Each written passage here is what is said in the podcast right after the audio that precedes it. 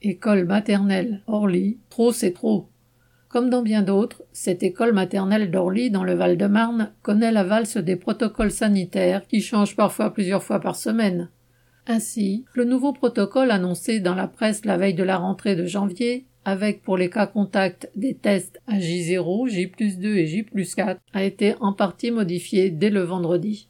C'est la galère pour les parents, pour les laboratoires et les pharmacies qui doivent tester des classes entières et la galère pour le personnel qui doit prévenir les parents, expliquer et vérifier les résultats des tests.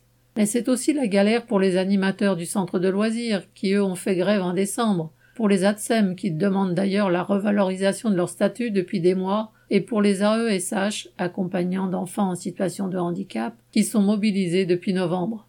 À cela s'ajoutent les enseignants absents pour cause de Covid ou non qui ne sont pas remplacés.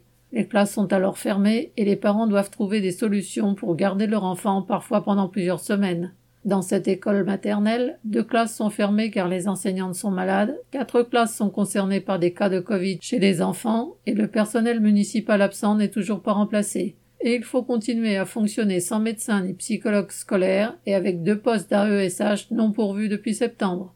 Trop c'est trop. Les discussions se sont multipliées. On a appris que de nombreuses écoles de la ville seront mobilisées le jeudi 13 janvier et celle-ci sera fermée pour cause de grève. Correspondant Hello.